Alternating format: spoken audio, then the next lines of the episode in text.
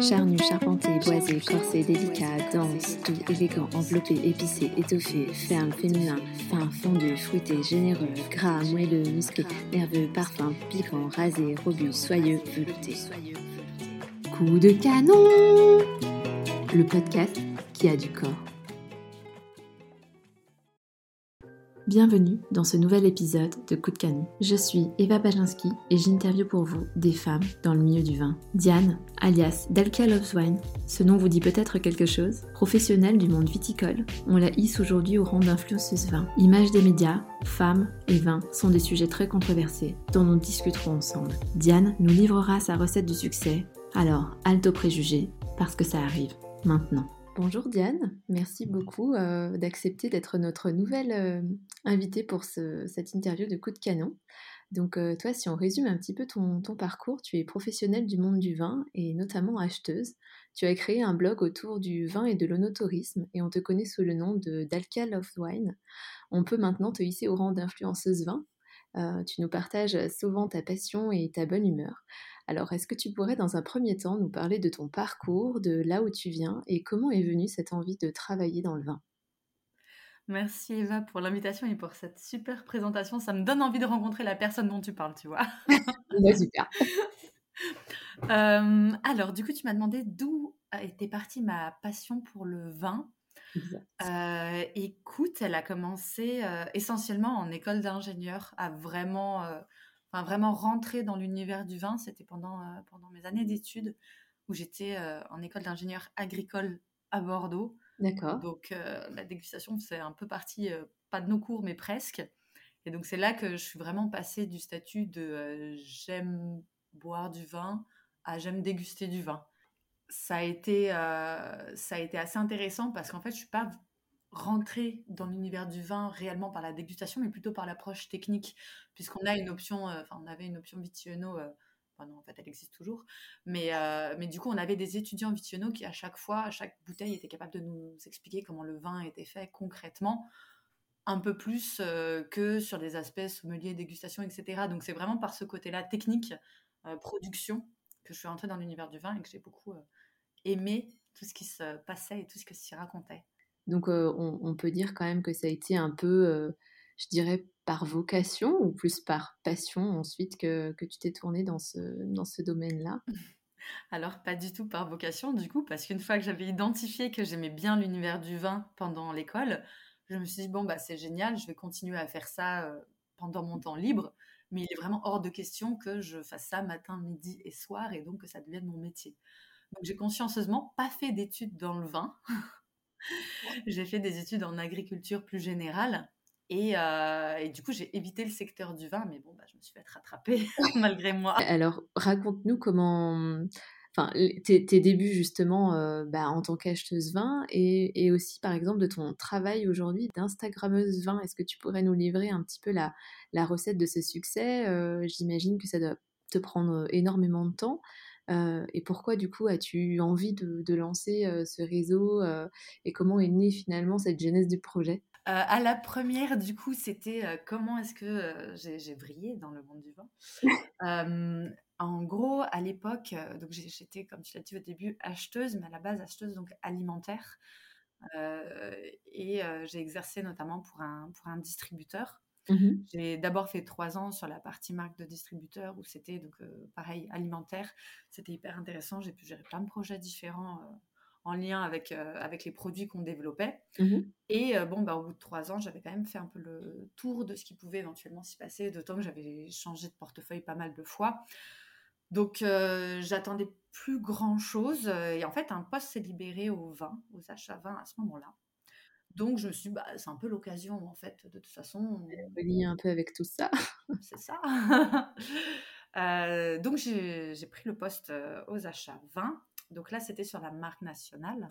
C'est-à-dire que euh, c'est des organisations assez différentes. Autant sur la marque de distributeur, on est on essaye de marcher main dans la main avec les industriels qui, qui nous fournissent. Mmh sur la marque nationale, on achète euh, donc des, euh, des, vins en plus qui ne font pas nécessairement partie de ce que j'apprécie en dégustation. Mmh euh, donc, je ne sais pas si je peux les citer ou pas, les marques.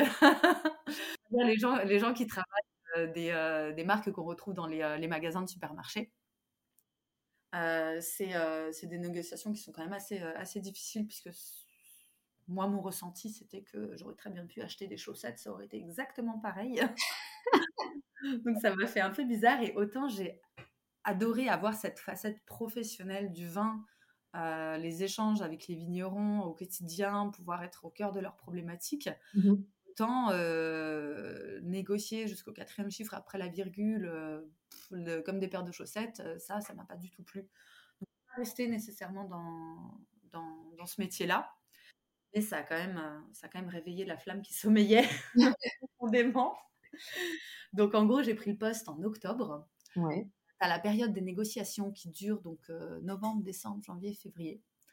Mars, c'est dans les foires au vin, donc euh, pareil, tu vois pas la lumière du jour. Ouais, j'imagine. J'ai commencé à respirer en avril, j'ai fait OK, donc là maintenant, tout de suite, il faut que je parle du vin. J'en peux plus de parler juste euh, de tableur Excel. Ouais, ouais, je comprends. Donc c'est là que les réseaux sociaux en fait sont, sont arrivés. D'accord.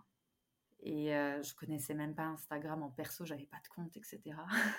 En fait, comme je connaissais pas du tout les réseaux sociaux et que j'étais pas du tout, euh, j'y suis allée avec énormément de méthodologie. J'ai regardé, en fait, en fait, comme je savais que je resterais pas dans ce poste à ce moment-là, je me suis dit, il me faut un autre projet. Oui. Mmh. Donc, euh, j'y suis allée en me disant, euh, bah, on va faire un truc carré avec une stratégie, etc. Je ne savais pas du tout où ça allait mener, mais je voulais faire un truc sérieux, tu vois. Ouais. Donc, j'ai regardé les différents réseaux sociaux qui existaient. Snapchat, j'ai jamais compris comment ça marchait. Euh, il y avait euh, Twitter, c'était pas ma cam non plus. Enfin, je l'utilisais pas j'utilisais, je le consommais, mais j'étais pas créatrice. Enfin, tu vois. Et donc, j'ai mappé comme ça un peu tout ce qui existait. Et en fait, c'est Instagram euh, qui est l'application que j'ai le plus retrouvée. D'accord.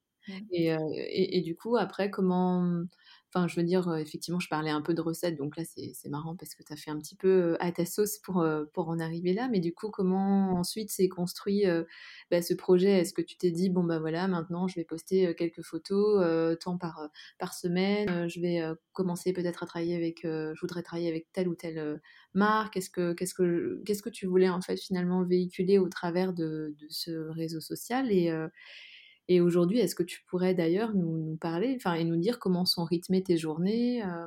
Sur la partie Instagram, une fois que j'avais identifié en fait l'application en me disant je vais aller sur Instagram, mmh pareil, j'y suis allée avec méthode, c'est-à-dire que j'ai regardé ce qui existait déjà. Je n'étais mmh pas la première arrivée sur le vin. Il y avait déjà pas mal de comptes, notamment à l'international, qui existaient. J'ai regardé ce qui marchait bien en termes de contenu, mmh euh, quels étaient euh, euh, les, visuels qui, euh, qui attiraient l'œil, quels étaient les, textes euh, qui, qui, faisaient que les gens étaient intéressés. Mm. à l'époque, il n'y avait même pas les stories. oui, c'est vrai. Mais du coup, pareil, j'ai fait un espèce de plan d'action sur OK, donc maintenant que j'ai décidé de me mettre sur ce réseau et que j'ai décidé de m'y mettre sérieusement, mm-hmm. j'y suis, pareil, allée avec méthodologie. ça a plutôt bien fonctionné. Après, il faut avoir conscience que ça prend énormément de temps. Mmh. Euh, je ne suis pas restée du coup chez le distributeur, mais ça fait qu'il y avait une période où j'y passais 8 heures par jour. Et c'est mécaniquement la période où j'ai le plus euh, grandi sur le réseau. Donc euh, ça demande du travail et c'est ça qui est paradoxal avec les réseaux sociaux, c'est qu'on ne montre pas cette, ce, travail-là. On fait croire que c'est assez inné et qu'il suffit de faire 5 minutes de télé-réalité. C'est vrai que ça peut aider, mais c'était pas non plus mon créneau, donc euh, j'ai pas fait ça. Mais euh, voilà, ça demande beaucoup d'investissement en termes de temps, et ce temps à l'époque, je l'avais. Donc euh, c'est, mmh. ça s'est plutôt bien passé pour moi. Et puis également, je me suis pas mal attardée à essayer de rencontrer des gens. Et c'est ça aussi, je pense, la force du réseau social, c'est que c'est, ça n'a pas nécessairement vocation à être uniquement digital. Bien sûr. Surtout quand on parle de vin bon, c'est mieux quand même si la bouteille, on la partage euh, avec, euh, avec des amateurs. quoi. Aujourd'hui, cette activité-là te prend combien de temps, je, dirais, en, enfin, en pourcent? Est-ce que c'est euh, le plus gros de ton activité? Comment est-ce que tu vois la, suite de, de, ce projet c'est assez variable. Et en fait, ce qui est rigolo, c'est que quand j'ai créé le compte, je, je, ne savais même pas ce que c'était qu'un influenceur, je ne savais pas ce que c'était une collaboration de marque, je ne savais pas comment ça fonctionnait. Et c'est vraiment, en fait, au fur et à mesure, quand j'ai rencontré des gens qui euh, connaissaient un peu mieux ce milieu, et mmh. en fait, que des gens qui étaient euh, d'autres univers. ce qu'on appelle aujourd'hui lifestyle, beauté, etc., Mmh qui eux étaient, euh, bah, ça, soit étaient déjà des influenceurs, soit connaissaient le travail qui pouvait être réalisé avec les marques, et c'est eux qui me disaient, mais tu sais, ça, ça fonctionne comme ça. Donc j'ai découvert. Et effectivement. finalement, on t'ont aidé aussi à prendre un peu cette place en tant qu'influenceuse vin ou... Pas spécialement. Ils m'ont aidé par la discussion. En gros, je les ai, je, ils m'aidaient à mettre des briques sur OK. Donc, en fait, le, la globalité du réseau Instagram, c'est pas juste la création de contenu. Il peut y avoir des, activités rémunératrices derrière mmh qui m'ont aidé à comprendre comment ça fonctionnait. Et mmh après, charge à moi d'essayer de, bah, de, le transformer sur mon compte. Mmh D'autant sur le vin, c'était un secteur, c'est toujours un secteur qui est moins mature d'un point de vue digital que d'autres univers bah, comme, comme la mode ou euh, le maquillage. Bien sûr. Et aujourd'hui, est-ce que tu aides, enfin, je veux dire, si on est un vigneron un peu ou une personne qui travaille dans le milieu du vin, est-ce qu'on a le droit de venir te, te consulter pour, est-ce que tu proposes des services justement pour aider des personnes, voilà, en, recherche de, de stratégies de contenu, des choses comme ça, ou pas? J'ai souvent des petites questions qui me sont posées et je réponds avec plaisir par DM, par message privé. J'ai aussi des stories qui sont épinglées où en gros je mets des petits tips euh, qui sont euh, les basiques de fonctionnement, mais qui, euh, dans 90% des cas, sont pas sont pas respectés. Après, c'est vrai qu'il faudrait que je l'actualise parce que l'algorithme a quand même pas mal changé ces derniers temps. Donc, il faut être pas mal adaptable pour, pour, continuer à être dans la vague sur Instagram. Mmh. Oui, bah surtout qu'on entend beaucoup parler d'algorithmes, de choses comme ça. Mais d'ailleurs, est-ce que tu pourrais nous expliquer Parce que je suis sûre que les auditeurs, la plupart ne savent pas ce que c'est qu'un algorithme? Alors, l'algorithme, c'est la boîte noire d'Instagram. En gros, c'est ce qui va permettre de déterminer si un contenu va être vu ou pas. Donc, une image, une story, une vidéo, peu importe. On va, on va dire un contenu dans le sens général du terme.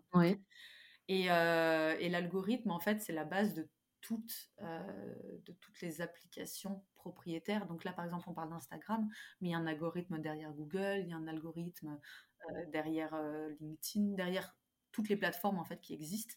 le principe, c'est que cet algorithme vise à proposer à une personne les contenus qui sont le plus potentiellement aptes à lui plaire. Donc en gros, il mixe un ensemble euh, de paramètres sur ce qu'il pense savoir de toi, sur ce qu'il pense que le contenu signifie, et mmh ils vont essayer de te proposer des contenus qui te plaisent.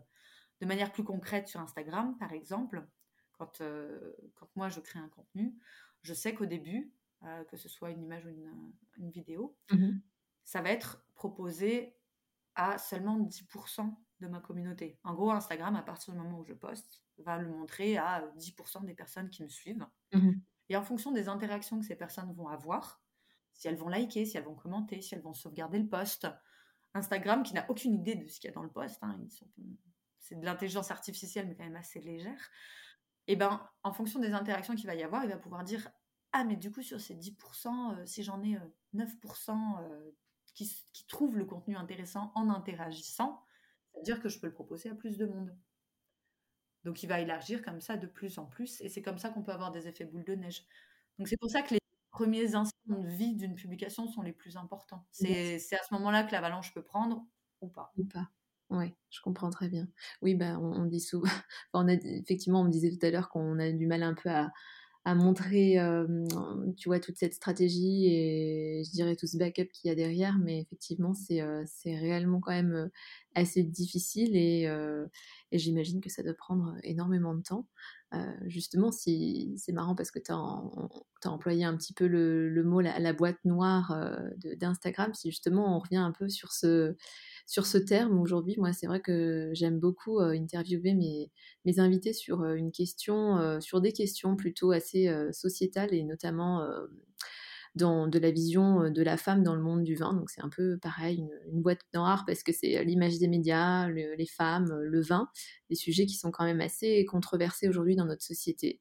Euh, toi, c'est vrai que de par ton activité, déjà, tu es présente sur les réseaux sociaux, donc il y a toute cette influence un peu euh, médiatique, mais tu as été aussi acheteuse et professionnelle dans, le monde du vin. Est-ce que tu penses qu'aujourd'hui, il est dur de trouver justement sa place en tant que femme?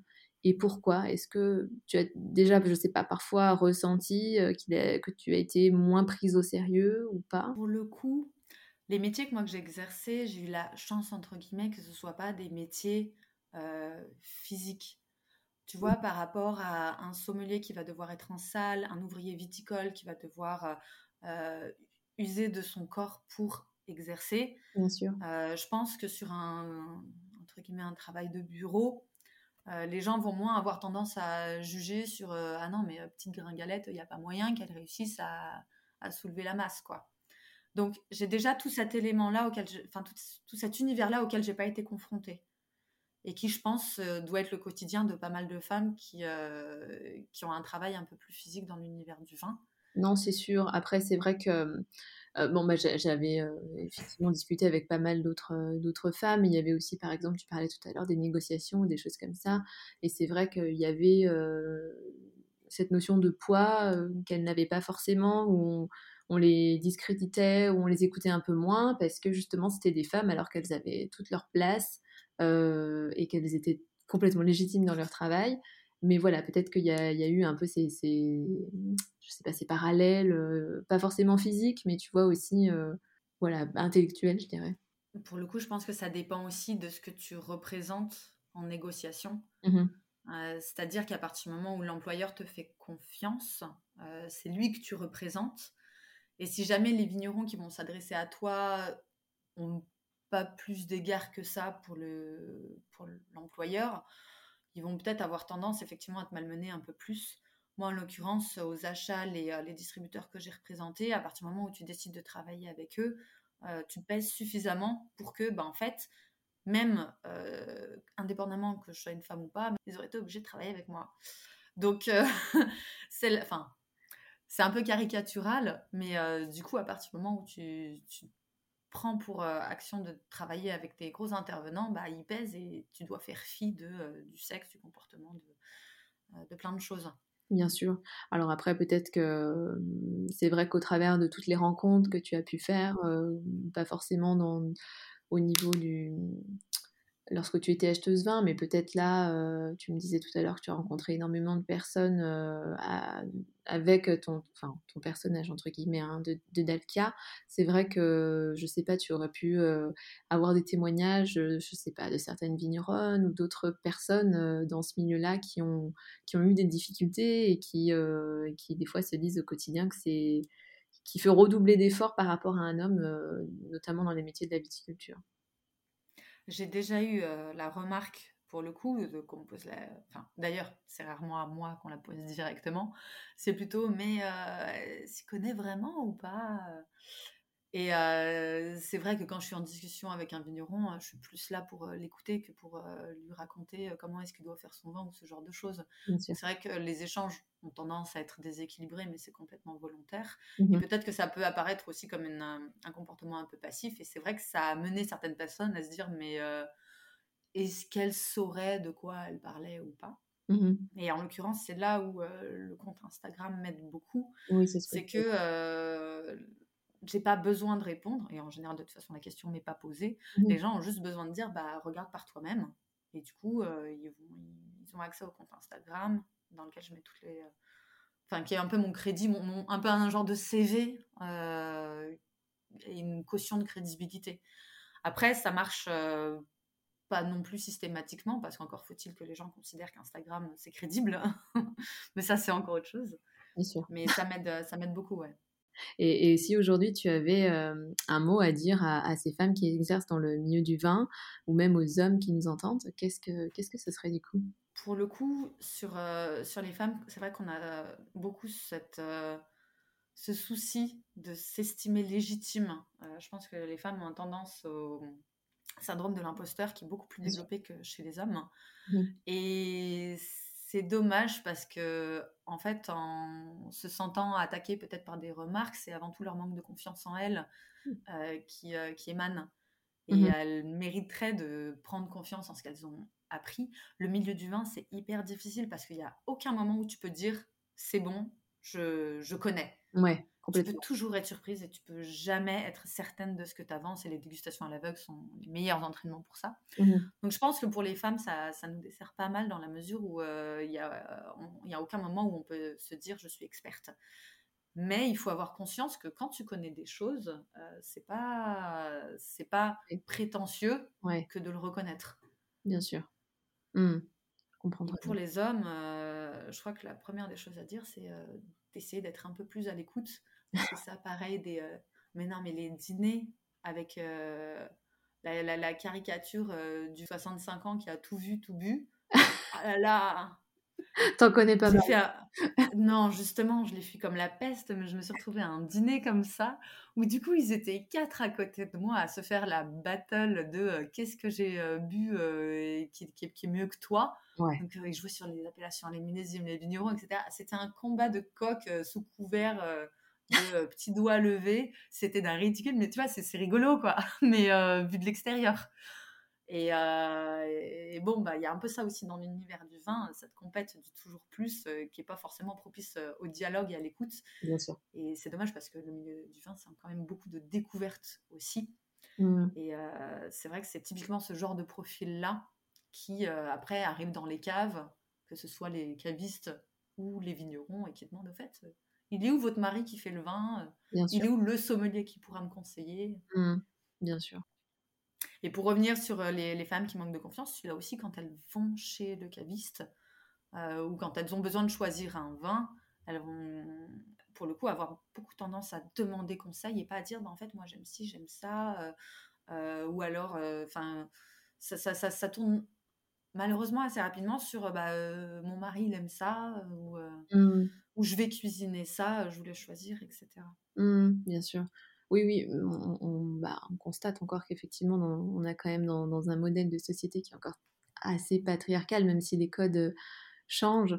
mais bon, j'avais quand même lu une étude, ça rassure, qu'il y avait quand même pas mal de femmes qui aussi allaient choisir leur vin parce qu'elles étaient quand même elles avaient cette sensibilité un petit peu, elles savaient ce qu'elles voulaient, etc. Donc, bon, ça commence à changer. Euh, j'espère que ça continuera dans ce sens-là, mais... Alors, pour ton info, les, plus, les personnes qui achètent le plus de vin en France, ce sont les femmes. Ce sont les femmes. Parce que 80% des achats sont réalisés en grande distribution, et les personnes qui font les courses, eh ben, c'est souvent madame. Donc, euh, c'est souvent elles qui, pas nécessairement choisissent, mais en tout cas qui achètent les vins. Ok, Bon, bah, c'est une bonne info, euh, une bonne info à savoir. Justement, si on se penche un peu sur, euh, sur le vin, c'est vrai qu'on entend souvent la, notion de vin féminin, le vin au féminin, le vin c'est une affaire de femme. Est-ce que tu as une opinion sur, euh, sur ces termes? Parce que c'est vrai que moi j'ai toujours tendance à dire que c'est assez sexiste ou trop catégorisé dans notre société actuelle puisqu'après tout, on parle jamais de, vin masculin. Donc, je, je, ne sais pas. Est-ce que tu as une opinion là-dessus? Est-ce que tu as connu des, personnes qui avaient déjà caractérisé un vin comme plutôt féminin ou est-ce que tu aurais des anecdotes, je sais pas, à nous partager? Je l'ai euh, malheureusement assez souvent, euh, mais aussi par contre pour les vins masculins. Tu sais, quand tu vas avoir un truc un peu tannique, bodybuildé, etc., euh, on va avoir la, notion de vin masculin. J'ai eu aussi en dégustation sur un Saint-Émilion, est-ce que tu sens que ce vin a été réalisé par une vigneronne? Ah oui, d'accord. Ah, le pipeau Donc non, non, c'est des euh, concepts avec lesquels je suis pas du tout en phase parce que, en gros, ce qu'on entend, c'est mmh juste de dire d'un vin féminin qu'il a peut-être davantage d'élégance, de légèreté, de fruité, là où un vin masculin va avoir euh, des tanins et un corps peut-être un peu plus euh, un peu plus costaud, mais je veux dire, une femme peut très bien faire des vins bodybuildés et un mec des vins dans la finesse. Mmh. Oui, bah, finalement, en fait, euh, on parlait de dégustation à l'aveugle tout à l'heure, mais ça prend aussi tout son sens parce qu'au moins, on n'a pas du tout euh, le, vin genré, je dirais, quand on, quand on déguste, on ne sait pas du tout si ça a été fait euh, par une femme ou, par un homme. Une femme peut, très bien aimer un vin qui est hyper tannique et apprécier des vins masculins. complètement, complètement. Bah, du coup, c'est bien parce que ça va nous, nous, amener à notre troisième et dernière partie, celle que j'appelle la Madeleine de Proust. si aujourd'hui tu avais une ou des femmes qui t'inspirent, quelles, seraient, quelles sont ces femmes? Une femme qui m'a pas mal inspirée, c'est Sheryl Sandberg, la CEO de Facebook, qui avait écrit un bouquin en gros sur qu'est-ce que c'était que d'être une femme dans cet univers-là. Mmh et c'est la première fois que je lisais une bio de femme puissante, si on peut euh, appeler ça comme ça. Et elle décrit les choses avec euh, beaucoup de d'empathie et beaucoup de légèreté. Et notamment, il y a tout un pan de son discours qui est de, bah, en fait, sur les avancées hommes-femmes, il y a beaucoup de choses, c'est euh, des carences, des, choses auxquelles on ne pense pas. Notamment, il y a un exemple qu'elle donne où, quand elle s'est retrouvée enceinte, à devoir garer sa caisse tout au fond du parking de Facebook et à marcher à 9 mois et 312 kilos jusqu'à la boîte, elle s'est rendue compte, mais on est complètement débile, pourquoi est-ce qu'on n'a pas de place femme enceinte juste au pied du building? Oui, c'est vrai. Et en fait, il a fallu qu'elle le vive pour y penser. Mais tu vois, si jamais il n'y avait pas eu une femme CEO à ce moment-là, eh ben en fait, la boîte serait complètement passée à côté. Mais c'est pas par euh, euh, manque de volonté, c'est juste que fallait y penser. Ouais, ouais. Non, mais c'est intéressant, tu vois. Mmh, mmh. si tu avais un, petit plaisir simple de la vie à nous partager. Ah bah, forcément, le petit verre de vin que tu t'ouvres euh, après une journée difficile. Je vois pas du tout de quoi tu veux. Allez, j'en ai deux. Le petit verre de vin après une journée difficile et le sabrage de bouteilles de champagne. Ah, tu es devenue experte. Écoute, je t'avoue que maintenant, quitte à ouvrir une bouteille de champagne, je préfère la sabrer déjà parce que c'est rigolo. Et en plus, parce que maintenant, je maîtrise suffisamment le truc pour ne pas perdre la moindre goutte. Donc c'est bon. je peux y aller tranquillement, il n'y aura pas de champagne de gâché. Est-ce que tu aurais un domaine euh, coup de cœur également à, nous livrer? Un domaine coup de cœur? Euh, écoute, en ce moment, euh, je suis sur le domaine de l'affût, donc qui est géré par une femme, ah, Isabelle Pango, qui est située dans la Loire, en Touraine, mmh et qui fait des vins, je trouve, d'une grande finesse. Elle y met vraiment, elle met ses tripes en fait dans son vin. Et je trouve que ça, ça, ça, fait des choses magnifiques avec énormément d'élégance. D'accord. Eh ben, écoute, je, note pour euh, ma prochaine liste de dégustation. Est-ce que tu aurais du coup un dernier verre de vin qui t'a marqué? Alors, je l'ai, oui. Euh, c'était il n'y a pas si longtemps. C'était dans un, restaurant parisien qui s'appelle Didon. Euh, la carte des vins est réalisée par Stéphane de Renoncourt. Et il se trouve qu'il y avait donc les vins de son domaine, domaine de là et mmh notamment son blanc, qui est genre impossible à trouver. Et du coup, là, je l'ai vu sur la carte, je fait, ah, tiens, c'est intéressant, on va en profiter pour le goûter. Et ben, ça déchire, tout simplement. ça valait clairement le coup d'attendre aussi longtemps. Et euh, c'est mon dernier coup de cœur, là. C'était il y a un mois à peu près. Je, conseille, euh, je conseille fortement de, découvrir ce vin, même s'il a été réalisé par un homme. eh ben, écoute, je, note également dans, ma petite liste. Et du coup, euh, dernière question comme ça à chaud, si je te dis coup de canon, qu'est-ce que ça t'évoque pour toi? L'ouverture immédiate d'une bouteille. bon, bah c'est très bien, c'est ce que je voulais entendre aussi. Parfait, ne reste plus qu'à l'ouvrir. Je ne l'ai pas loin là, donc... bon, en tout cas, merci beaucoup Diane pour cette, euh, cette interview. Merci Eva. Merci à Diane d'être venue faire parler le canon qui était en elle et d'être rentrée dans le coup. Si vous avez des commentaires, des suggestions ou alors des mots doux, surtout n'hésitez pas, car j'adore ça. Si vous avez aimé ce podcast, n'hésitez pas à nous laisser une note. Sinon, on se retrouve sur les plateformes d'écoute, Ocha, Apple Podcast, Spotify et sur notre site internet. Allez, à très bientôt pour un nouvel épisode de Coup de canon.